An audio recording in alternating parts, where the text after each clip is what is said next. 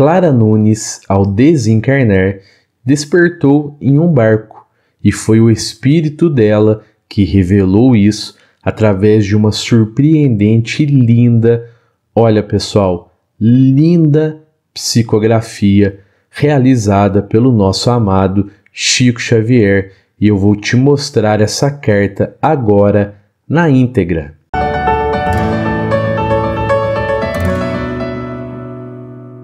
Fala, meus amigos e minhas amigas, eu sou o professor Luiz Fernando Amaral.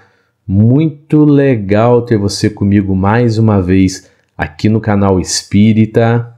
A cantora Clara Nunes, pessoal, foi uma grande cantora da música brasileira, reconhecida internacionalmente, tendo gravado 30 discos. Ela desencarnou no dia 5 de março do ano de 1983 após um procedimento cirúrgico até simples, uma cirurgia de varizes, porém ela teve uma reação alérgica a um dos componentes do anestésico.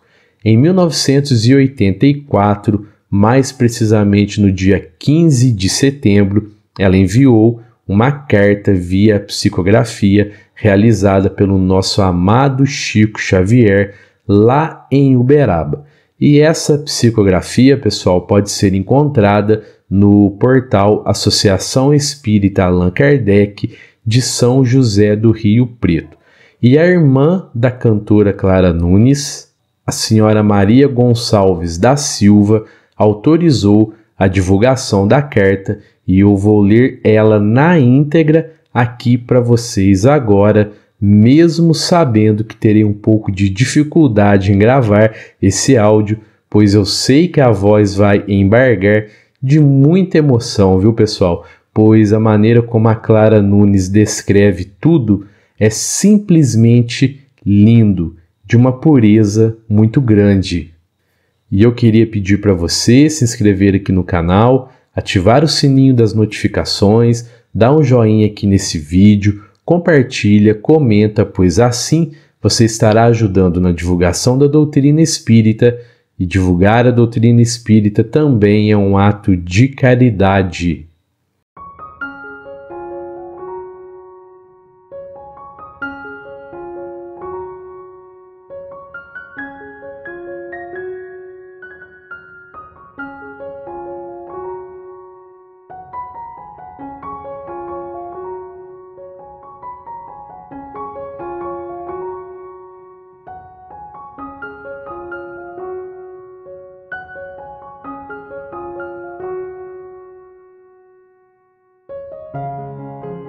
Querida Maria, eu pressentia que o encontro, através de notícias, seria primeiramente com você.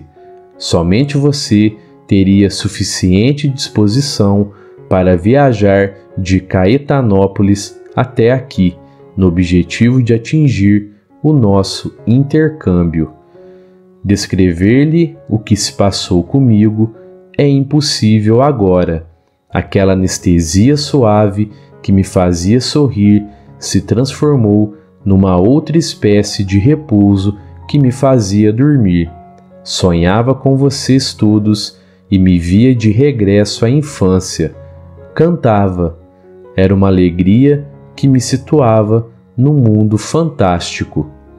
Melodias e cores, lembranças e vozes se mesclavam e eu me perdia naquele êxtase desconhecido não cuidava de mim, lembrava-me dos que ficam, mas ainda não sabia se a mudança seria definitiva. Conte ao nosso querido Paulo a minha experiência. Tantos dias no descanso, ignorando o que vinha a ser tudo aquilo que se me apresentava à imaginação, por fantasia que desconhecia como deslindar.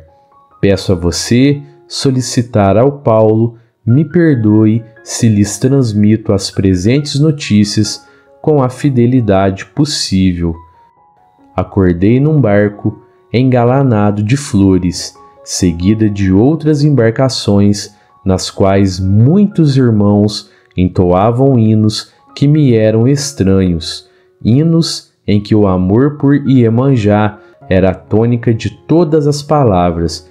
Os amigos que me seguiam falavam de libertação e vitória.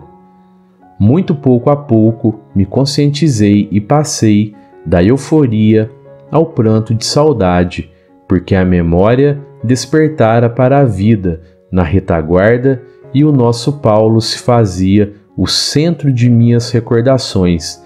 Queria-o ali, naquela abordagem maravilhosa, pois os barcos se abeiravam de certa praia encantadoramente enfeitada de verde nas plantas bravas que a guarneciam. Quando o barco que me conduzia ancorou suavemente, uma entidade de grande porte se dirigiu a mim com paternal bondade e me convidou a pisar na terra firme. Ali estavam o meu pai Manuel e a nossa mãezinha Amélia. Os abraços que nos assinalavam as lágrimas de alegria pareciam sem fim. Era muita saudade acumulada no coração. Ali passei ao convívio de meus pais e os meus guardiões retornavam ao mar alto. Retomei a nossa vida natural e, em companhia de meu pai Manuel, pude rever você e os irmãos todos, comovendo-me ao abraçar a nossa Valdemira, que me pareceu um anjo preso ao corpo. Querida irmã, não disponho das palavras exatas que me correspondam às emoções. Peço a você reconfortar o nosso Paulo e dizer-lhe que não perdi o sonho de meu filhinho que nascesse na terra de nossa união e de nosso amor. O futuro é luz de Deus. Quem sabe virá para nós uma vida renovada e diferente, na qual possamos realmente pertencer-nos para as mais lindas realizações, você diga ao meu poeta e meu beletrista querido que estou contente por vê-lo fortalecido e resistente, exceção feita aos copinhos que ele conhece e que estou vendo agora um tanto aumentados Desejo que ele saiba que o meu amor pelo esposo e noivo permanece, que ele continua sendo para mim, está brilhando em meu coração, em meu coração continua cantando fora do outro coração que me prendia.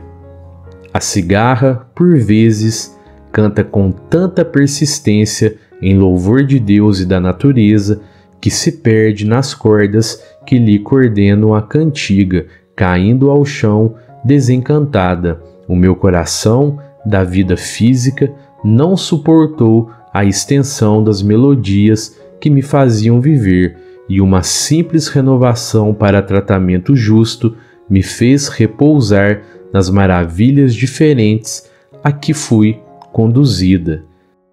Espero que o nosso Paulo consiga ouvir-me nestas letras. Agradeço a ele as atitudes dignas com que me acompanhou até o fim do corpo, tanto quanto agradeço a você e às nossas irmãs e irmãos o respeito com que me honraram. A memória, abstendo-se de reclamações indébitas junto aos médicos humanitários que se dispuseram a servir-nos.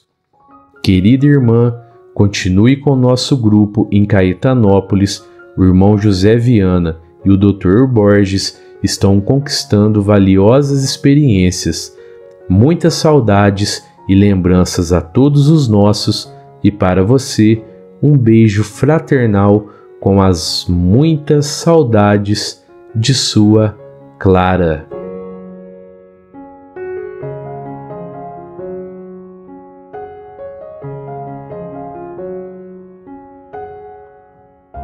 E eu queria agradecer a você que ficou comigo até aqui no final desse vídeo. Confere aí se você está inscrito no canal, se você deu um joinha aqui nesse vídeo, tá bom? Um fraterno abraço a todos e que assim seja.